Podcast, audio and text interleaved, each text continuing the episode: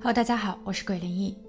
二零一零年七月，刚成年的夏利有些兴奋，他将要从马里兰州搬往生母的所在地佛罗里达。由于母亲的经济条件有限，生活也一直飘忽不定，所以夏利从七岁开始就一直被寄养在姨父家。他与生母的见面机会相当少。现在夏利已经长大，他想要尽快回到母亲的身边，感受团聚所带来的温馨。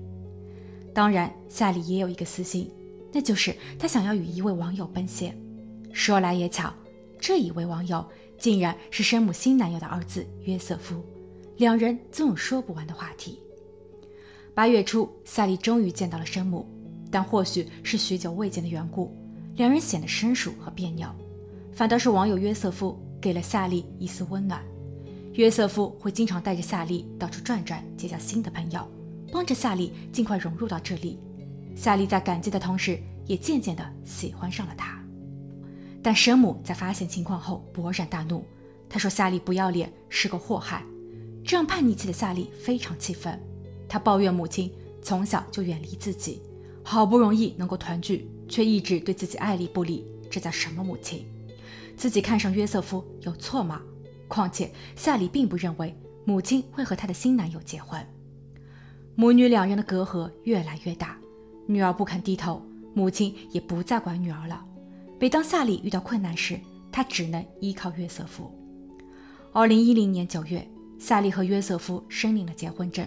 她真的很爱这个男人，因为在他的身上，夏利找到了安全感。但美好的日子没能持续太久，因为约瑟夫一直隐瞒着一个秘密，那就是此时的他仍处于保释阶段。他不可以离开规定的区域，但由于两人的收入有限，他们只能在郊区租借便宜的房子，这也就直接导致了约瑟夫的违规。二零一一年一月，执法人员将二十一岁的约瑟夫带走，并判定他必须服满三年刑期才可以被释放。夏利的内心是崩溃的，因为此时的他又变成了孤零零的一个人。为了排解内心的寂寞。夏利会经常邀请朋友们到他的家做客，这其中也包括了十九岁的迈克尔、二十岁的贾斯汀、十七岁的卡尔以及他的妹妹十五岁的安博。由于夏利的住所位置偏远，每户之间相隔的距离很大，所以即便他们大声喧哗，也不会被周围的邻居所投诉。久而久之，这里成为了这五个人的世外桃源。二零一一年四月十七日，当五个年轻人正在聚会时，十五岁的西斯不请自来，他称他想要和安博讲几句话。西斯是安博的前男友，两个人在初期感情很好，一同上课，一起玩耍，甚至一起服用违禁品。西斯还经常会带着安博回家吃饭。西斯的父母也认识安博，但在后期，同样处于叛逆期的两人在很多事情上产生了分歧，而这种分歧慢慢让双方开始对立，他们分手了。并且分手后仍闹得很不愉快，两人经常通过网络互怼。安博开始与另一位朋友，也是五人集会中的艺人迈克尔约会。西斯在得知消息后有一些后悔，并不是说他想要挽回这段感情，而是迈克尔在朋友圈中的口碑很差，他不想让安博因此受伤。夏利把西斯带入了客厅，西斯坐在了椅子上，夏利则陪着安博坐在对面的沙发上。西斯劝安博要冷静，并试图让他远离迈克尔，而这一句话正巧被厨房中的迈克尔所听到。他冲了出来，一拳挥在了西斯脸上，一时间屋内一片混乱。在接下去的时间里，这里发生了一系列令人毛骨悚然的事情。而在第二天，当大家一觉醒来后，他们各自回家，犹如什么事情都从未发生。只是西斯的父母因为一直无法联络到儿子。在第二天报了警，很快，关于西斯失踪的消息在小镇传开。看到新闻后，安博的哥哥卡尔非常惊恐。他告诉身边的母亲，他知道发生了什么。母亲在听后，立马带着他和妹妹安博去到了警局。探员将卡尔和安博分开，在母亲的陪同下，他们先是对哥哥卡尔进行了笔录。卡尔交代，那一晚他在厨房。忽然间，他听见了从客厅里传来的三声枪响，他赶紧跑了出去。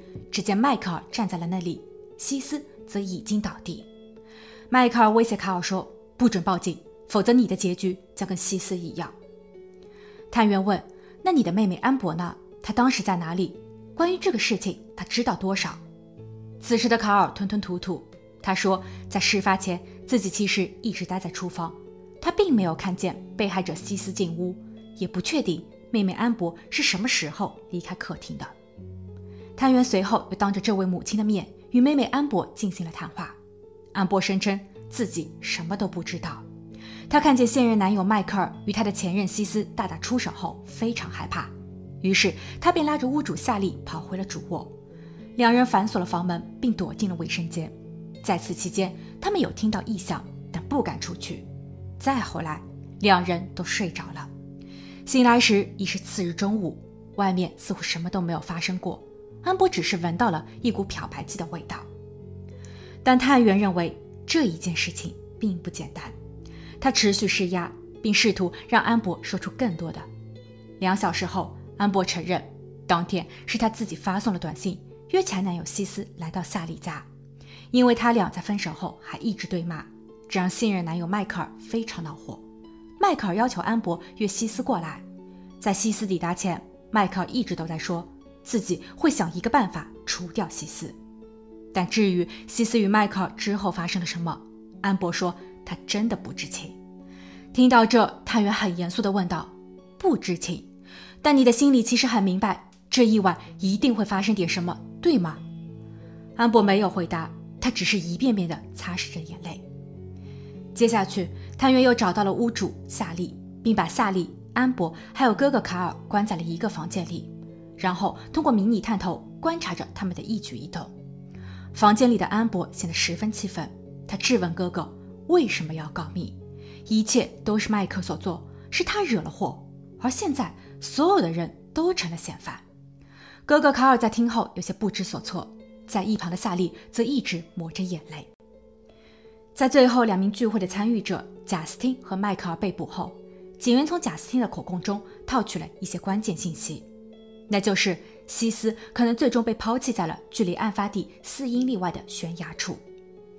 四月二十日，案发三天后，经警员和志愿者的努力，他们终于在悬崖边发现了一些组织，还在悬崖下方的河道里找到了三个水桶，桶中有一些头骨、粉末和破烂的衣服。经检验，他们属于西斯。探员根据几人的供述以及案发现场的证物和照片，试图还原当晚所发生的一切。其实，这五个人从一开始就已经商定好了要除掉西斯。安博通过短信邀请西斯来夏利家，三个男人躲在厨房。西斯认为家中只有夏利和安博，所以他在毫无防备的情况下坐在了椅子上。但情敌迈克尔突然出现，两人在动手时，夏利和安博暂时离开了现场。不久后，迈克尔扣下了第一次扳机，但这一次并未击中要害。西斯试图逃离，在他快要接近大门时，又被迈克尔抓了回来。此时，在厨房待命的另外两名男子卡尔和贾斯汀冲了出来，他们帮着迈克尔制服了西斯。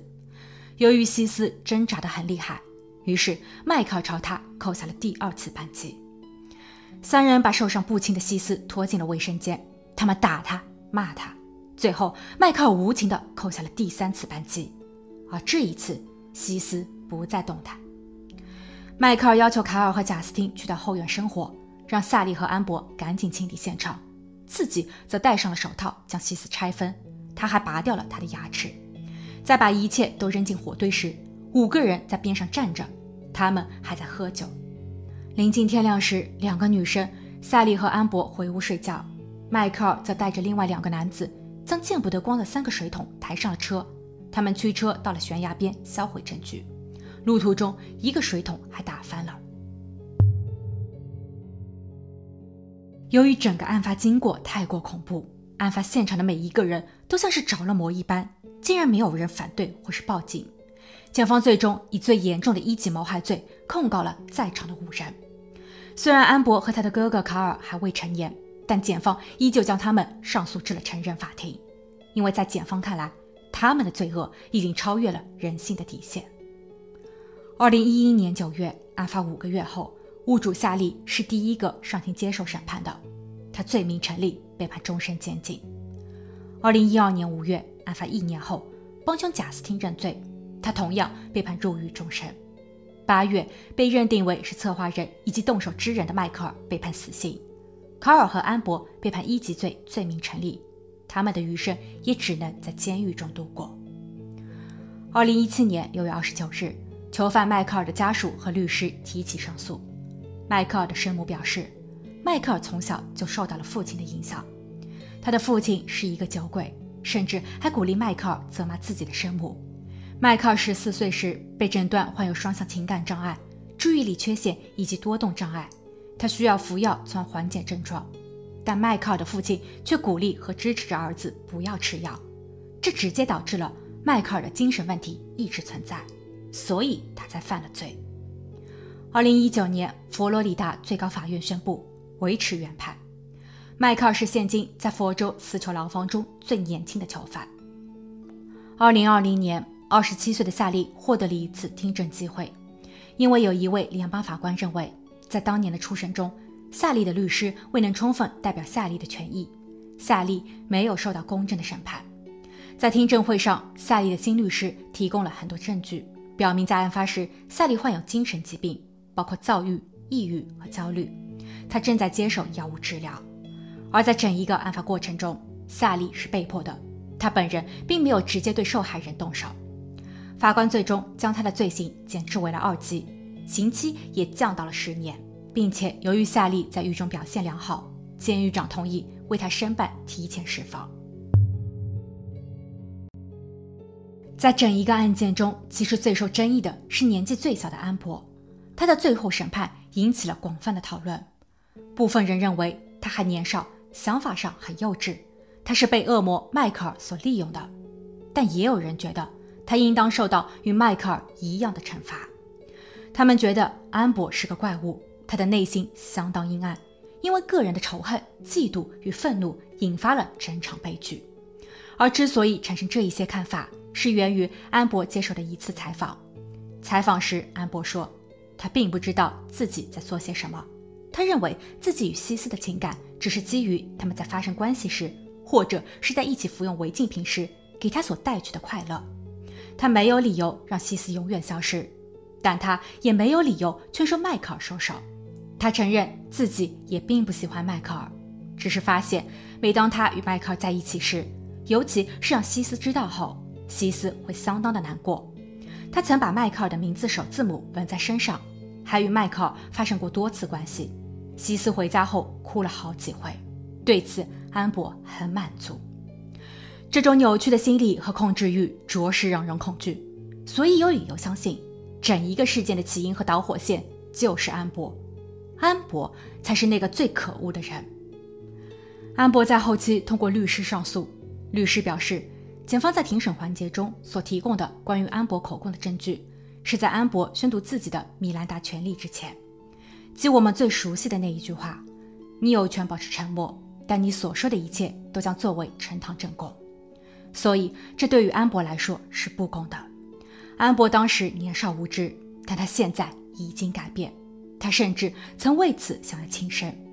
若再给他一次机会，他绝对不会让悲剧再次发生。二零一六年，法院判定安博依旧维持原判，但他可以在二十五年后再次复审。那么，他该不该再被给予重生和自由的机会呢？在下一期视频中，一只金凤凰掉入了贫民窟，两人的爱情并不像电影中所演绎的那般浪漫，相反，不知不觉中，一场人间悲剧正在慢慢酝酿。他和他的口中，谁的证词才是真相？好了，今天的案件就分享到这，我们下期见。